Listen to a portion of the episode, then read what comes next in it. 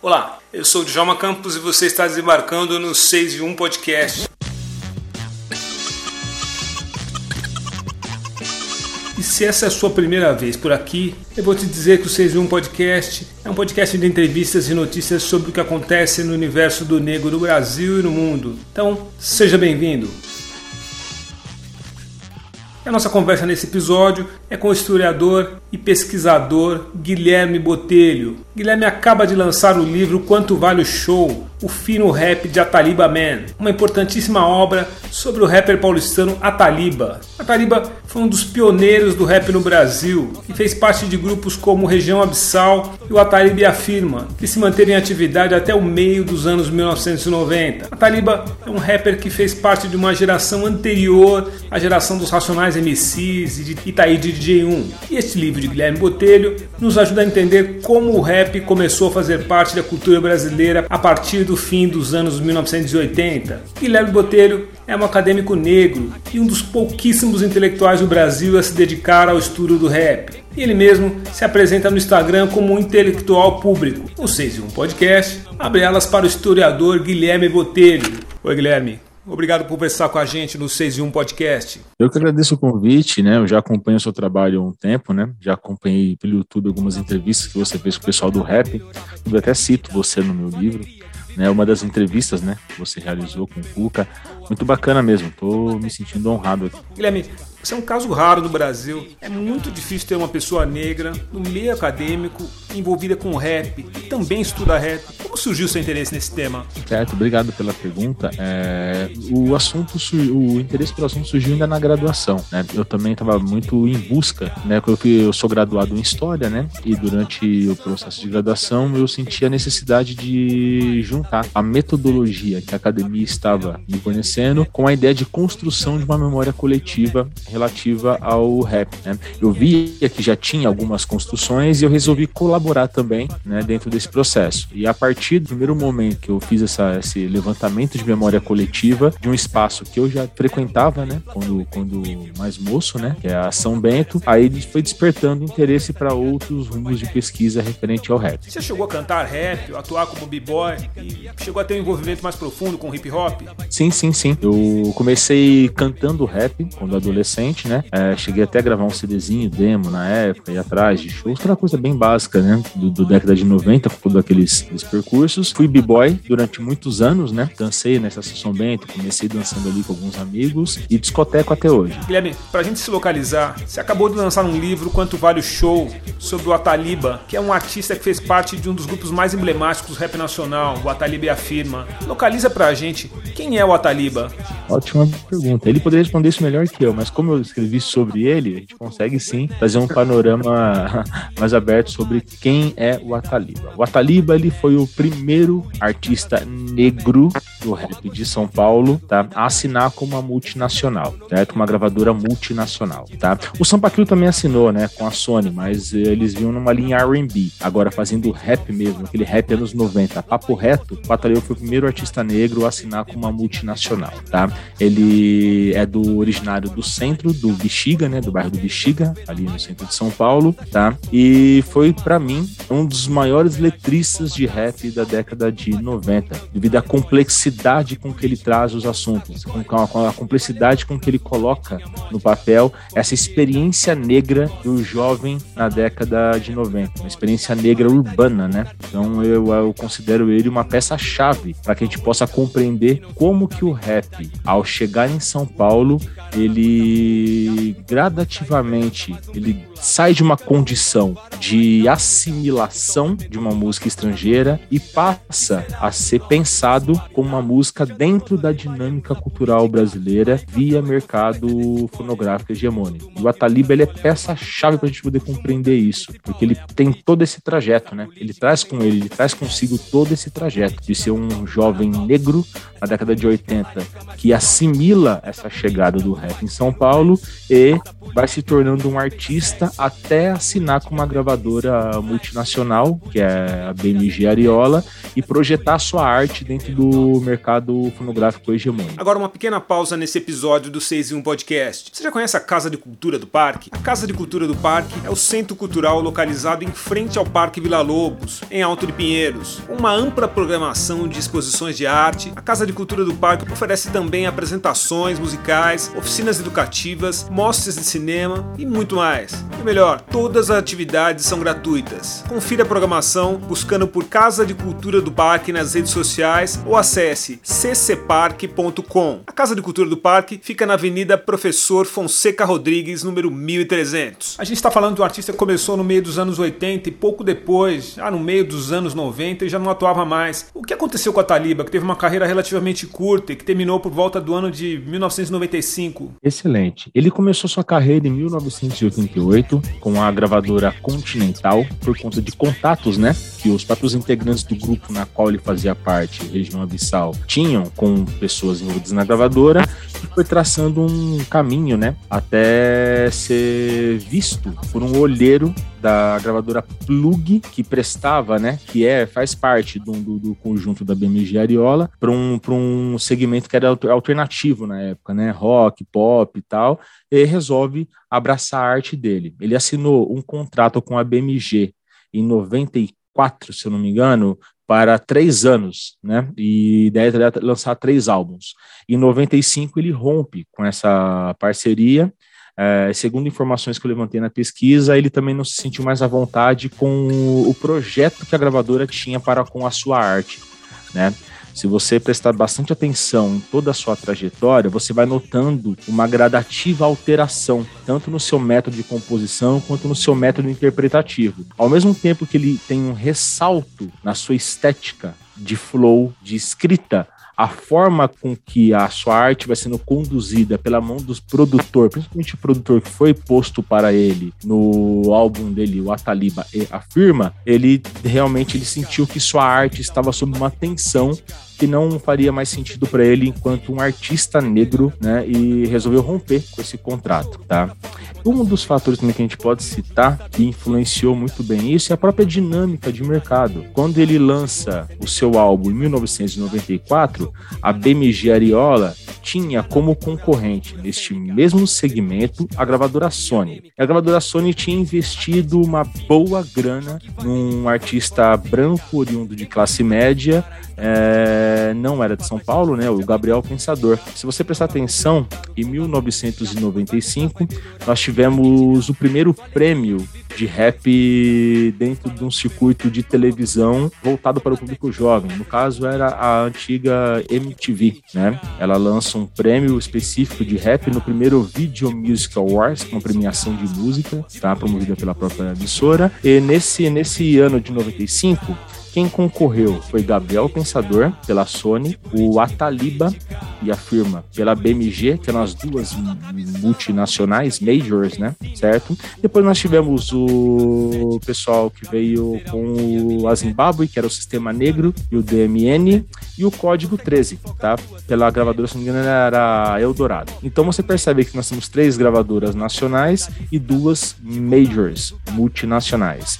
Dessas multinacionais, o Gabriel Pensador recebeu os grandes investimentos da Sony e fez aquele clipe que aparece o Martinho da Vila, aparece o Ronaldo Fenômeno, Fenômeno aparece é, é, o Neguinho da Beija-Flor, aparece uma gama de pessoas ali e tem toda uma produção, investimento alto. E o Ataliba, ele não ganhou esse prêmio, né? Aí depois disso, com o tempo, ele acabou meio que saindo dessa carreira porque ele, o mercado hegemônico não dava conta da sua, da sua expressão artística, né? As tensões postas ali não dava conta da sua expressão artística, ele acabou meio que desistindo um pouco dessa carreira de ser um artista de rap no Brasil. Guilherme, sempre que vamos falar sobre rap no Brasil, a gente acaba falando sobre o Gabriel Pensador. Eu confesso que ainda não sei se no começo da carreira ele foi benéfico ou prejudicou carreiras como a da Taliba. Qual a sua opinião sobre o papel do Gabriel? Segundo as pesquisas que eu levantei, você tem uma relação um pouco tensa nesse, nesse quesito, tá? Ao mesmo tempo que a figura dele ele serviu como algo que deu abrangência ao consumo de rap. Ao mesmo tempo, também ele foi um dos grandes disparates para que o discurso do rap se diluísse. O rap nos anos 90, então, ele fica entre abrangência e a diluição. E a figura dele é central para o entendimento disso entendeu? Você tinha artistas de ponta vendendo bastante discos na época, o Racionais MCs eram os principais vendedores de discos do segmento pela gravadora Zimbabwe, entendeu? Mas você tinha, por exemplo, como a gente já citou aqui, a figura do Gabriel Pensador, que por conta do discurso que ele criou dentro do seu rap, ele pôde colocar essa música não enquanto cultura musical, mas enquanto gênero comercial dentro de outros espaços onde o rap não, não, não, não chegava, entendeu? Também não tinha essa intencionalidade, também não tinha essa intencionalidade. Então a figura dele, ao mesmo tempo que ele coloca o rap num estado de abrangência, ele abrange, ele também é um dos caras alicerces para essa ideia da diluição, porque o discurso dele é um discurso lato, né? Você percebe isso pela própria musicalidade, pelas letras que ele compunha, é um discurso lato, né? Entendeu? E o rap nesse período ele tinha muito esse lance de ser uma música com uma verdade anunciativa. Não que ele não tivesse verdade anunciativa na sua proposta, mas ele falava justamente na perspectiva de Brasil, né? Ele falava um Brasil, ele tinha uma abrangência maior na sua comunicação, tá? Porque ele seguia muito à risca um modelo que a gente chama nas ciências sociais de agenda setting, né? Que é a agenda que a mídia graúda coloca pra gente. Então ele narrava isso, né? Se você pegar o rap dele, você percebe que ele tá narrando justamente o que a mídia graúda oferecia enquanto discurso de Brasil, né? Apesar de ter convivido mais ou menos no mesmo período, é possível dizer que o Atalib influenciou os Racionais MCs? Hum, nos levantamentos que eu fiz não tem uma influência direta, mas eles são contemporâneos, né? Então a forma que eles emergem enquanto arte negra urbana de São Paulo é muito similar, é muito similar. Eles partem de uma verdade anunciativa que é justamente essa narrativa da experiência do jovem negro no ambiente urbano. Óbvio que o Racionais parte de um Capão Redondo e o Atalib afirma está partindo de um Bela Vista, de um Bexiga, de um bairro central, de uma periferia central, tá? Mas eles expressam justamente uma verdade anunciativa, que é justamente essa experiência do jovem negro urbano nos anos 90, respeitando, obviamente, cada um nos seus espaços geográficos. E isso é uma contribuição muito interessante, muito importante para a gente se entender como que esse sujeito negro ele se projeta no campo da cultura. Tá? Então você tem uma similaridade das propostas, salvo, obviamente, as proporções, tá? mas eles têm uma similaridade. Então não digo que teve uma influência, mas teve uma contemporaneidade, uma similaridade na qual essas obras emergem para o mundo, elas são contemporâneas, né? Elas são contemporâneas. Guilherme, o rap nacional tem uma influência do rap da música norte-americana. O Ataliba bebeu em qual fonte? Eu me lembro de ter lido em algum texto antes de conversar com você, bebeu muito na fonte da música brasileira, mas é, qual é a fonte que o Ataliba bebeu? Primeiro, ele, a mãe dele, né? A mãe dele, ela foi backing vocal da Dalva de Oliveira, tá? Uma artista negra é, da década de 60, né? Principalmente dos anos 60 ali, né? Então ele já vinha de uma escola musical de muita brasilidade. E morar no Bexiga também ele frequentava os ensaios da escola de samba Vai Vai, né? Ele estava ali envolvido nesse clima de samba paulistano do Bexiga. Então você percebe isso também nas suas, nas suas, na sua, no seu modus operandi de composição. Ele chegou a compor alguns sambas, tá? Mas ele mesmo se sentia inseguro para cantar porque ele achava que para ser cantor de samba você tinha que alcançar notas. Ele não tinha voz para alcançar nota. Quando ele conheceu o rap, ele pegou essa potencialidade musical dele e voltou-se para o rap. Então você tem uma influência indireta dessa brasilidade, mas uma formação muito mais ligada diretamente à música negra estadunidense, ao rap principalmente, né? Um dos grandes, umas grandes referências para ele é o a Tribal Podcast, né? Principalmente o que ele, o flow do Kitip é uma das, uma das, umas grandes referências para que ele pudesse compor, né, as suas músicas nos anos 90. Guilherme, na cultura brasileira, mais precisamente na cultura negra, a gente tem muita dificuldade para fazer pesquisas. O samba não tem muito registro e o rap, apesar de ser um ritmo mais recente, tem poucos registros para pesquisa. Quais foram suas principais dificuldades para fazer a pesquisa para escrever esse livro?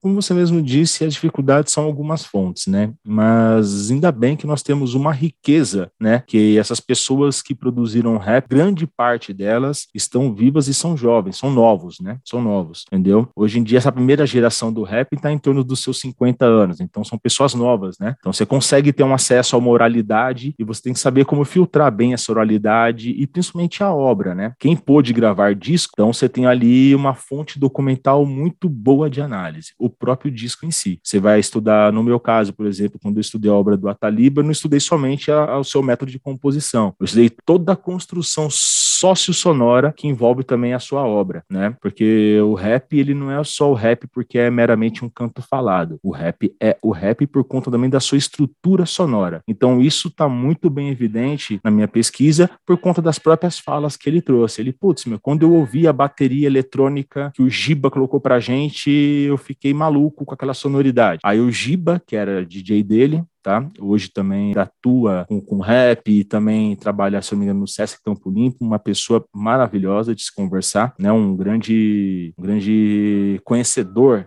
né, em louco da situação do rap, ele também fez alguns apontamentos. Ó, a gente estava tentando buscar essa sonoridade. Então você percebe que há um casamento entre uma busca sócio-sonora e uma ideia de composição textual. Né? O rap, nesse primeiro momento, que a gente está falando aqui, que é essa passagem da década de 80 para 90, ele sai dessa assimilação para uma autonomia lírica e autonomia sonora. A obra do Ataliba se encaixa ali.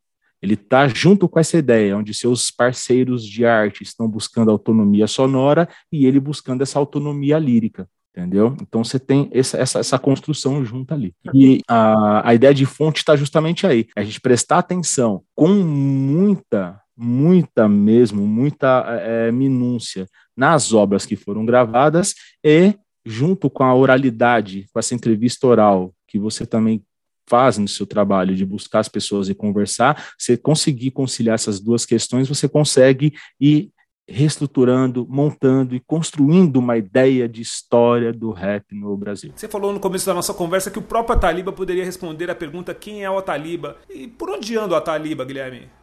O Ataliba hoje ele é um pai de família, ele mora na zona leste de São Paulo e trabalha com tecnologia da informação. Ele vive uma vida comum, né? Como nós todos aqui vivemos, tá?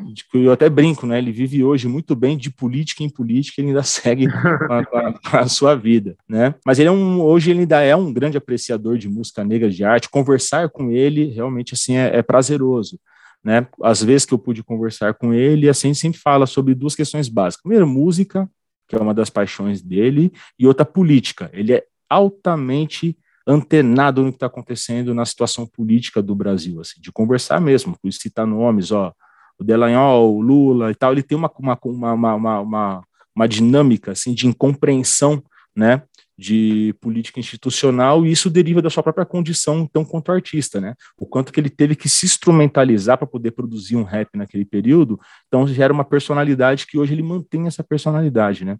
Uma pessoa extremamente inteligente, assim, é muito bom conversar com ele. Assim, né? Guilherme, é impossível falar com você, um especialista em rap, e não falar sobre o atual momento do rap brasileiro. Confesso que tenho uma certa dificuldade em entender as, as novas terminologias como trap e afins. O rap mudou muito ou estamos falando da mesma coisa com nomes diferentes? Essa pergunta eu acho excepcional. O rap mudou. Mudou sim, tá? Porque não podemos de, dispensar a ideia de que a estética do rap ela teve seus momentos, né?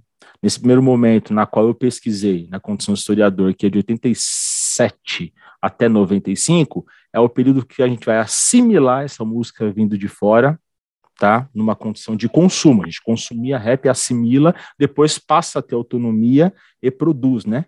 Tá? Rap. O rap naquele momento ele respondia a uma realidade posta. Essa realidade ela vai mudando. De 2002, por exemplo, a partir dos anos 2000, né, você tem uma alteração na vida social por conta de mudanças de governo, mudanças econômicas, e o rap ele vai responder a essa realidade. E atualmente o rap também responde a essa realidade. O rap ele conseguiu sair de uma mera caricatura para ser, dentro do próprio Brasil também, uma das músicas que mais projeta artistas pop jovens. Tá? Então, essas mudanças que o rap faz também tem a ver com essa própria condição, entendeu? Os artistas de rap eles foram mudando, né? Você pega por gerações, né? A gente pode até fazer aqui um, um rapidamente aqui um, um meio que um, pontos de ressalto. O álbum Sobrevivendo no Inferno, tá? Foi um ressalto. O Racionais foi para fora do Brasil entendeu? Opa, você tem um ressalto ali. Você tem nos anos 2000, o, no 99 para 2000, o Festival do Louco, que veio para o Brasil os grandes nomes do rap estadunidense, onde também a juventude que estava ali observou essas alterações do rap no mundo e também gera uma nova leva de artistas. Você tem ali saindo dali o MC, da um Rael, tá? que também muda esse projeto estético do rap, muda a projeção do rap. E você tem hoje uma nova geração que se comunica com o trap, que é essa nova estética do rap, nova naquelas, né? Já, já tem um bom tempo que essa estética trap tá, no, tá, tá, tá pra gente aqui. Mas hoje ela, ela, ela consegue ter uma projeção de uma ideia de artista que não tinha nos anos 90. É uma nova forma de você se pensar artista de rap para o mundo, né? Para com o, o, público consumidor maior, né? Tem, eu também tenho algumas dificuldades de compreender alguns raps mais atuais, entendeu? Então eu estou muito ainda observando, compreendendo essas mudanças, mas ele atende a essa nova realidade do que é você se pensar como artista de rap. Nos anos 90, você queria se projetar artista, você queria também estar disputando espaço no pop, isso o próprio Taíde cantava, Racionais tentou, vários tentaram isso daí e foram conseguindo gradativamente. Hoje, essa ideia de você se projetar como artista, ele parte de outras realidades, né? O artista hoje, ele consegue ter, dentro do rap, né? Ele consegue é, ter um, um, um imaginário criativo um pouco mais abrangente, um pouco mais solto do que foi na década de 90, onde você estava ainda afirmando passos, tentando se considerar, se projetar, ser entendido como artista, né? Hoje, um menino que faz rap, ele já é entendido como artista, então ele tem um, um, um leque de possibilidades de trabalhar o seu imaginário criativo é, é um pouco mais abrangente. Como um dos raros historiadores ligados ao rap, você deve ter outros trabalhos ligados ao cenário da música negra. Você já está produzindo algum outro trabalho sobre artistas ligados à música negra brasileira? Nesse momento ainda não. Eu estou fazendo alguns outros levantamentos, tá? Tem um artista, tem um escritor de rap, na verdade, que eu estou muito atento à produção dele, que ele já é falecido, mas ele foi um dos grandes letristas também dos anos 90, tá? Que eu estou um pouco é, é, namorando ali uma proposta de, de, de, de aprofundar um pouco mais na análise da obra dele, entendeu? Tem bastante coisa de rap saindo, com qualidade com qualidade, né? E também tem muitos trabalhos que estão muito distantes ainda, até porque ainda mais no meio que eu tô, que é o meio acadêmico, o rap para muita gente ainda é uma novidade, entendeu? Para nós que somos do meio, para a gente que frequenta essa cultura negra urbana de São Paulo, o rap não é novidade há 30 anos certo? Ele faz parte da nossa condição sine qua non de estar no mundo, né? É a cultura que nós aportamos comigo, conosco tá? Mas muita gente que está vindo agora pesquisar rap na academia, para isso, para ele é um vislumbre, uma grande novidade. Então, essas pessoas têm dificuldade de entender algumas coisas, tá? Então, enquanto projeto futuro, eu ainda tô atrelado, como na minha condição de historiador, ainda tô atrelado a essa década de 90. Tem muito mais coisa a ser pesquisada ali, porque tem muita coisa que sai do rap hoje é, e, e, são é, leituras apressadas. Leituras apressadas, elas levam uma distorção de entendimento dessa realidade do rap, a qual realidade o rap responde, a como que ele projeta sujeitos urbanos no campo da cultura. Então a gente ainda tem que olhar essa origem, essa gênese do rap brasileiro com mais atenção ainda. Tem muita coisa ali a ser estudada. Muitas pessoas voltam atenções para artistas centrais. O Racionais MCs é estourado, os mais pesquisados e tal, isso que é aquilo. Obviamente pela alta qualidade estética que eles apresentam, pela por tudo que a obra deles representam, que é louvável e que formou a gente também, mas mesmo assim a gente só entende a própria obra do Racionais se nós entendermos outros artistas que estavam ali ao redor, que foi uma construção coletiva, né, que colocou o rap onde ele está hoje. Então eu ainda tô com muita atenção a outros atores sociais desse rap dos anos 90, entendeu? Tem um específico né, que eu posso até dizer aqui que eu tô atento muito à obra dele, é o Marcos Telésforo, foi um escritor de rap nos anos 90. Ele também tá me chamando a atenção ali algumas coisas que ainda não estão muito evidentes para mim ali, mas tem algo a dizer, né? Eu tô atento a isso. Talvez esse seja um dos próximos passos aí, mais a fundo da nossa pesquisa, né? Eu vi que você, um tempo atrás, colocou na internet um curso para quem quiser saber mais sobre rap e hip hop. Como é que a gente faz para ter acesso a esse curso e aprender mais com você sobre rap e hip hop brasileiro? Legal, muito bom, muito bom. É, eu ofereci um curso chamado Em Busca da Batida Perfeita, a construção sócio-sonora do rap. Mantive esse curso por acho que uns dois anos e pouco na rede. É, eu fiz uma versão, fiz versões ao vivo e versões gravadas, né? Agora eu retirei do ar porque eu tô reformulando para dar uma ampliada no debate sobre o rap. Eu tô querendo agora abranger mais coisas nesse curso. Eu pretendo relançar ele agora, tá? A partir de maio, mais ou menos. Eu estou me organizando para isso. Aqui em maio já tem um novo curso com uma nova literatura que eu tive acesso, com mais possibilidades de diálogo em torno do rap. Até porque o livro saiu agora também e carece um pouco de circulação maior. Tem muita gente que começou a ler o livro agora, tem o que, que, eu, que eu produzi, né? Então, Estou começando a pegar as medidas devolutivas, isso vai ajudar eu repensar os rumos desse curso para que tenha um diálogo cada vez mais intenso acerca do rap no Brasil. Guilherme, como é que a gente faz para comprar o seu livro sobre a Taliba? Sim, eu posso citar aqui três locais onde o livro está sendo vendido e também eu vendo pelo meu canal, pelo meu minha página no Instagram, tá? É só pesquisar arroba guibotelho81, que aí você tem acesso ao meu canal, minha, minha página no Instagram, ali também eu comercializo o livro. Mas se você quiser, você pode comprar na loja Gringos Records, que é uma loja de disco na 24 de maio, tá? Pertencente a um grande amigo meu, Ney. Também o livro está à venda na Promo Only DJs, do DJ Célio, e também está à venda no, numa loja chamada Na Quebrada Discos. Todas essas lojas ficam localizadas no centro de São Paulo. A primeira, Gringos Records, fica na 24 de maio, na Galeria Presidente, sem ser a Galeria do Rock, a Galeria Presidente, a outra, do lado ali, né? O pessoal chama até de Galeria do Reggae, alguns e tal, mas fica ali, na Galeria Presidente, a Gringos Records. E as outras duas lojas ficam na Rua Nova Barão, que é aquela travessa entre a Barão de Tapetininga e a 7 de Abril, ali no primeiro andar, né? Você tem uma, um circuito de lojas de discos e tem duas lojas que vendem meu livro lá, que é a Promo Only DJs, do DJ Célio, e a Na Quebrada Discos. Lá você pode encontrar o livro à venda por um preço acessível, tá? Tranquilo. Guilherme, obrigado pelo papo. Quero te agradecer mais uma vez por essa conversa. Desejar boa sorte aí nos novos trabalhos. Parabéns pelo livro, que é assim, para pessoas como a gente, como eu, bebem nessa fonte já há algum tempo, é, é quase que uma salvação para futuros trabalhos. Eu que agradeço o convite. Para mim é uma honra mesmo estar conversando com o Djalma Campos, um pesquisador que aprecia o trabalho já de longa data. Tá? Eu confesso que fiquei até um pouco ansioso para poder conversar contigo. Falei, peraí, tem que falar direito, porque o homem mancha, entendeu? Não vamos também chegar já fofo, entendeu? Eu agradeço a oportunidade de poder conversar com o público que acompanha o seu trabalho. Para mim é uma honra gigantesca.